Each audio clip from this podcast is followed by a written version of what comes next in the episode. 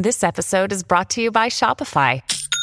Forget the frustration of picking commerce platforms when you switch your business to Shopify, the global commerce platform that supercharges your selling wherever you sell. With Shopify, you'll harness the same intuitive features, trusted apps, and powerful analytics used by the world's leading brands. Sign up today for your $1 per month trial period at shopify.com slash tech, all lowercase. That's shopify.com slash tech. We took it all. We brought them to our land. An endless night, ember hot and icy cold. The rage of the earth. We made this curse. Carved it in the blood on our backs. We did not see. We could not, but she did. And in the end, What will I become? Senwa Saga. Hellblade 2. Play it now with Game Pass.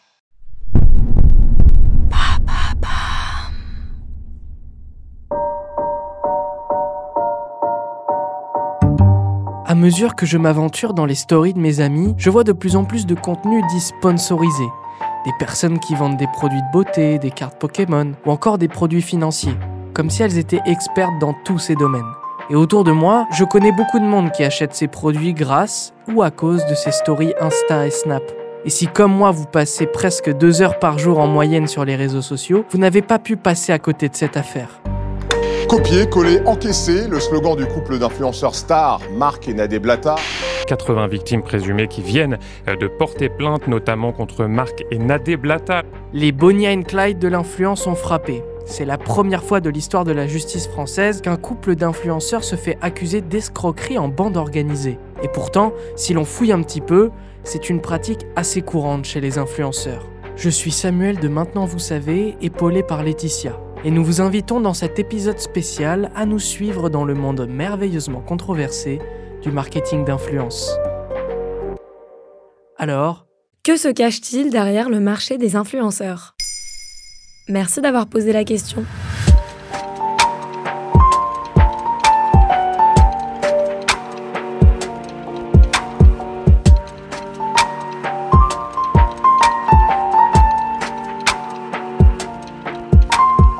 Si on regarde les stats Instagram de l'influenceuse la plus suivie de France, Nabila, elle possède 8 millions d'abonnés. A contrario, des stars internationales comme Marion Cotillard, Vincent Cassel ou Teddy Riner, Cocorico, c'est deux fois moins. Je sais que la télé-réalité a connu un succès sans précédent au cours de la décennie 2010, mais quand même. Bon, soyons méthodiques. Sur la totalité de ses apparitions en 10 ans de télé-réalité, Nabila a été vue en moyenne par un peu plus de 10 millions de personnes si on regarde les audiences TV. Certes, c'est son métier de s'exposer sur les réseaux sociaux. Mais par exemple, Marion Cotillard, ça se compte en centaines de millions de personnes, rien qu'au cinéma. Et oui, j'ai tout compté. Alors imaginez si on ajoute les plateformes de streaming. L'écart est juste faramineux et j'aimerais comprendre comment il s'explique. Mais comment certains influenceurs peuvent-ils réunir autant de monde aujourd'hui? Avant de répondre à ta question, déjà, je vais t'expliquer comment est né le marketing d'influence. Si cela consiste à payer une célébrité pour promouvoir un produit, alors les premières traces notables remontent aux années 1890. Nancy Green, figure emblématique du spectacle local à Chicago, est la première influenceuse du monde. Elle avait été engagée par la marque de pancakes Stand Gemina pour promouvoir des crêpes. Et le business du marketing d'influence est né. Mais ça s'est rapidement déporté sur les stars. En effet, au fil des années, on les retrouve partout, dans des publicités au cinéma, à la télévision et bien évidemment sur les réseaux sociaux. Créé en 2010, Instagram est le troisième réseau social le plus visité au monde avec près d'1,2 milliard d'utilisateurs. Il a été créé pour permettre aux personnes de partager leurs photos. Très rapidement, la plateforme se professionnalise et attire le monde de la mode. En 2012, Facebook rachète l'appli pour 1 milliard de dollars et change les conditions d'utilisation pour pouvoir exploiter les données utilisateurs de manière commerciale. Instagram devient alors un espace publicitaire géant. Au même moment, en France, c'est l'explosion des téléréalités que l'on connaît aujourd'hui. Les anges cartonnent et rassemblent des centaines de milliers de téléspectateurs tous les soirs. La machine est alors lancée. L'application vend les données personnelles et les marques les analysent afin de vendre leurs produits par l'intermédiaire des stars de téléréalité très populaires à l'époque. Mais qui sont leurs cibles? Les marques jouent ainsi sur le côté vrai et naturel entre gros guillemets de la relation qu'instaurent les influenceurs avec leurs abonnés. Leurs plateformes préférées, YouTube, Instagram, TikTok et Twitch par ordre de grandeur. Snapchat est beaucoup utilisé par un certain type d'influenceurs dont on reparlera plus tard. Il est ainsi beaucoup plus facile de choisir sa cible. Si vous êtes une marque et que vous voulez vous faire connaître, prenez la plateforme et l'influenceur qui convient parfaitement à votre clientèle. Et pourquoi les marques parient là-dessus?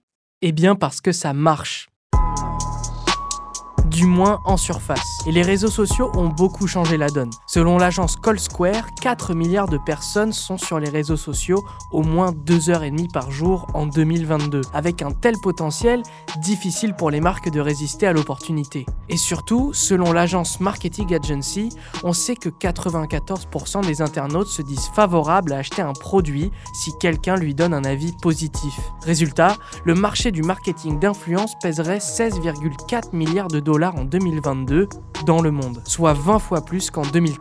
Les marques n'hésitent pas à mettre une tonne d'argent pour acheter des panneaux publicitaires humains. Les stars issues de la télé-réalité ont fondé leur carrière sur ça et les marques l'ont bien compris. N'oubliez pas que les influenceurs que vous suivez ne sont rien d'autre que de la marchandise pour les entreprises. Tout comme vous, êtes le produit de votre influenceur préféré. Car comme dit l'adage, si c'est gratuit, c'est que c'est toi le produit. En effet, à chaque fois que vous achetez quelque chose ou que vous placez une somme d'argent quelconque grâce à leur lien promotionnel, ils touchent leur commission. C'est aussi simple que ça. Mais alors pourquoi y a-t-il autant de controverses si ça marche bien? Eh bien justement, c'est là que ça coince et que le marketing d'influence montre ses premières limites. Selon l'agence d'analyse réseaux sociaux Hypoditor, la moitié des comptes influenceurs Instagram gonflent artificiellement leur nombre d'abonnés. Autrement dit, un influenceur sur deux a des faux abonnés. Et selon une étude menée par Point North Group, 80% de l'argent investi par les marques est directement dirigé vers les abonnés robots. En effet, il est très facile d'acheter des followers, des likes ou encore des commentaires. Sur le site référence français achatfollower.com, il vous suffit de payer 60 euros pour avoir 10 000 abonnés en plus. Alors quand vous venez de recevoir votre cachet à 5 ou 6 chiffres après votre première émission de télé-réalité, le million d'abonnés est tout de suite beaucoup plus atteignable. Le problème, c'est vraiment le business model. Laetitia Mattioli, fondatrice de l'agence de marketing d'influence éthique Nowadays Agency. Enfin, une partie du business model, donc la façon dont les créateurs de contenu vont se faire de l'argent. Parce que si euh, la marque ne rémunère que par rapport au pouvoir de diffusion du créateur de contenu, bah du coup, euh, à ce moment-là, plus tu as de followers, plus potentiellement tu vas payer euh, tes services de diffusion donc en gros, c'est un peu comme si tu étais une régie publicitaire, quoi, cher. Et donc, bah forcément, euh, c'est très facile en fait. Aujourd'hui, c'est très simple d'acheter, euh, que ce soit des followers, des commentaires, euh, des vues. Tu peux tout acheter et de manière très facile. J'ai vu, il y, y, a un business carrément du faux follower où tu as des prix enfin, c'est comme un marché, quoi. C'est soit entre 60 et 70 euros pour 10 000 followers, par exemple, et peu importe les sites que j'ai consultés, ce sera toujours dans cette gamme de prix. Donc, c'est comme le capital, quoi. C'est vraiment, il y a un marché des faux followers avec les mêmes prix et tout. Je trouve ça incroyable. C'est ça. Et puis, même après, tu vas avoir des gammes de prix en fonction de la qualité du faux follower. C'est-à-dire, euh, si le profil, par exemple, il est en France, euh, il poste régulièrement, il a une photo de profil, et ben là, ça va coûter plus cher que si ton profil il est en Inde, que t'as pas de photos. C'est ça, c'est un vrai marché. Tu peux même aussi acheter des, euh, par exemple, des commentaires vérifiés. Et comment faire pour les repérer? Pour débusquer ces influenceurs aux faux abonnés, il existe des astuces très simples. Déjà, si le ratio abonné-like est en dessous de 10% sur beaucoup de publications, ça sent pas bon. Par exemple, si j'ai 100 000 abonnés mais entre 50 et 150 likes par post, c'est bizarre. De la même façon, si le nombre d'abonnés d'un influenceur grimpe en flèche pendant une période de temps très courte avant de revenir à sa moyenne, c'est pas bon signe. Et si un influenceur sur deux décide d'avoir recours à de telles méthodes pour avoir plus de crédibilité, imaginez de quoi il serait capable pour se faire plus d'argent. Placement de produits pour des marques pratiquant de l'escroquerie, faux jeux concours ou encore contrefaçon, il ne se refuse rien. Justement, quelles sont les arnaques d'influenceurs? En janvier 2023, le collectif d'aide aux victimes d'influenceurs dépose plainte contre Marc et Nadera Blata pour escroquerie en bande organisée. Marc et Nadera, c'est de ces deux franciliens qui se sont expatriés à Dubaï euh, dans le courant des années 2018. Stanley McGregor, représentant du collectif d'aide aux victimes des influenceurs. Et ils ont commencé euh, directement hein, avec des promotions de jeux concours voilà, foireux, divers placements de produits euh, pas terribles. Et ensuite, euh, en 2020, donc entre le premier et le deuxième confinement, Marc qui a dénoncé pendant la première partie de l'année 2020 les influenceurs qui faisaient la promotion du trading, c'est lui aussi à son tour mis à promouvoir du trading. En tout, ils ont fait perdre près de 5 millions d'euros à leurs investisseurs, c'est-à-dire leurs abonnés.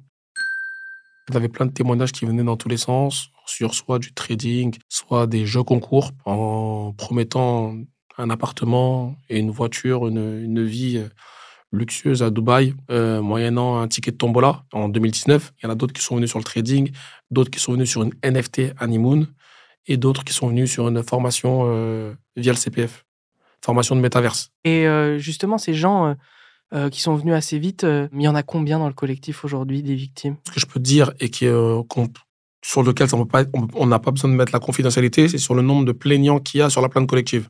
Il y en a 88. Et j'imagine que le nombre de personnes, il y en a beaucoup plus. il y en a beaucoup plus, largement plus. Le problème, c'est que vendre des produits financiers lorsque l'on n'est pas agréé par l'autorité des marchés financiers, dit l'AMF, c'est illégal. Bah, il faut avoir un agrément par l'AMF, faut être certifié par l'AMF pour pouvoir être euh, conseillé en placement financier, parce qu'il faut savoir que quand tu vas sur son canal Telegram, au début, il disait qu'il y avait une certaine Léa qui allait gérer ce qui allait arriver. Et puis au fur et à mesure du temps, il a commencé à dire que c'était lui et Nadera qui accompagnaient sa communauté. Donc il s'est mis en conseiller financier, ce qui est totalement interdit. Mmh. Et au-delà de ça, il fait des promesses de gains de, allant de, de 200 à 300 euros par jour. Donc ils font du rêve. Ils vont du rêve à sa communauté. We took it all. We brought them to our land. An endless night, ember hot and icy cold. The rage of the earth. We made this curse. Carved it in the blood on our backs. We did not see. We could not, but she did. And in the end, what will I become? Senwa Saga, Hellblade 2. Play it now with Game Pass. C'est une affaire qui fait beaucoup parler puisque pour la première fois dans le pays, les dérives du marketing d'influence pourraient être punies pénalement. La vente de faux produits financiers et notamment dans la crypto-monnaie fait partie des stratégies d'arnaque les plus fréquemment utilisées en ligne, mais il en existe bien d'autres. Comme quoi par exemple? Le célèbre rappeur Booba utilise régulièrement ses réseaux sociaux pour dénoncer les arnaques et les escroqueries de certains influx voleurs comme il les appelle. Une croisade qu'il avait commencé dès 2022 lorsque son compte Instagram avait été supprimé après avoir accusé de dropshipping l'influenceuse marseillaise Maeva Genam aux 3,3 millions d'abonnés sur Instagram. Le dropshipping, c'est une pratique commerciale qui consiste à vendre des articles en ligne sans les avoir produits et sans les avoir en stock. Le dropshipper travaille avec un fournisseur pour proposer les articles à sa communauté. Des vêtements, des bijoux, des produits amincissants, tout y passe. Et lorsqu'il reçoit des demandes d'achat, il informe le fournisseur qui s'occupe d'envoyer les articles. En principe, cette pratique est légale, mais comme l'avait signalé le ministre de l'économie et des finances Bruno Le Maire dans un tweet en 2021, les produits sont présentés comme de bonne qualité et vendus au prix fort alors qu'il s'agit en réalité de produits bas de gamme achetés à faible coût. Une pratique commerciale trompeuse qui est un délit pénal. Il existe bien d'autres formes d'escroquerie, souvent tout aussi déplorables. Les fausses cagnottes humanitaires qui consistent à détourner les dons faits par leurs abonnés, ou encore les faux produits de marque qui ne sont jamais livrés, comme ça a été le cas avec les cartes Pokémon. Et que les victimes ressentent-elles après avoir subi de telles escroqueries? Honte, honte, c'est honte. Voilà, avant-hier, même pour vous dire, on a une victime d'une patronne d'une agence et elle, elle a dit mot pour mot ils sont venus me voler chez moi. Comment ils ont pu venir me voler chez moi? Alors que j'ai juste voulu faire plaisir à ma fille Le premier mot qui ressort beaucoup, au-delà de la colère, c'est la honte. La manipulation est rendue possible parce que la majorité des personnes qui suivent les influenceurs sur les réseaux sociaux sont des jeunes adultes ou des adolescents. D'ailleurs, selon l'agence Awitech, 35% des utilisateurs Instagram et 44% des utilisateurs de Snapchat sont les 13-24 ans. En sachant que l'on commence à compter à partir de 13 ans car c'est l'âge minimum d'inscription à ces réseaux sociaux. Mais en réalité, beaucoup d'entre eux sont bien plus jeunes, autrement dit, le public le plus influençable. Mais pourquoi les utilisateurs des réseaux tombent dans le piège? Pour y répondre, il faut se la jouer psychologue. Les personnalités publiques et célébrités existent depuis toujours, mais les influenceurs sont différents des stars que l'on voit sur le tapis rouge aux Oscars. Depuis leur téléphone, ils nous parlent en direct sur les réseaux, souvent de manière très fréquente. Ils nous montrent où ils vivent, ce qu'ils mangent, ce qu'ils pensent. Ils répondent à nos questions, parfois même par message privé. Il est donc facile de s'identifier au contenu souvent décontracté et accessible de nos influenceurs préférés. Cette proximité que peut ressentir un abonné pour son influenceur crée un lien de confiance. Le follower écoute ses opinions et ses conseils comme si c'était un ami. C'est d'ailleurs pour cela que le marketing d'influence s'est autant développé. Les consommateurs sont plus à même d'acheter un produit lorsqu'il est recommandé par quelqu'un en qui ils ont confiance. En effet, selon Marketing Agency, 94% des internautes se disent favorables à acheter un produit si quelqu'un lui donne un avis positif.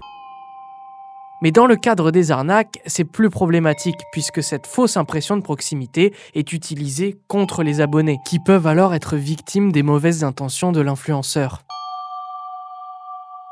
Mais alors, quelles solutions sont possibles pour éviter les arnaques d'influenceurs? Une proposition de loi portée par la niche parlementaire du Parti socialiste qui vise à encadrer le métier d'influenceur a été déposée à l'Assemblée nationale le 31 janvier 2023. Elle crée un statut juridique pour tous les influenceurs. Je pense carrément, tu en parlais, le fait de créer un statut. Ça va permettre de d'encadrer euh, tout ça parce que finalement c'est très flou. Aujourd'hui. Qu'est-ce qu'un influenceur? Qu'est-ce qu'un créateur de contenu influent? Qu'est-ce qu'il vend? Qu'est-ce qu'il propose? Pourquoi?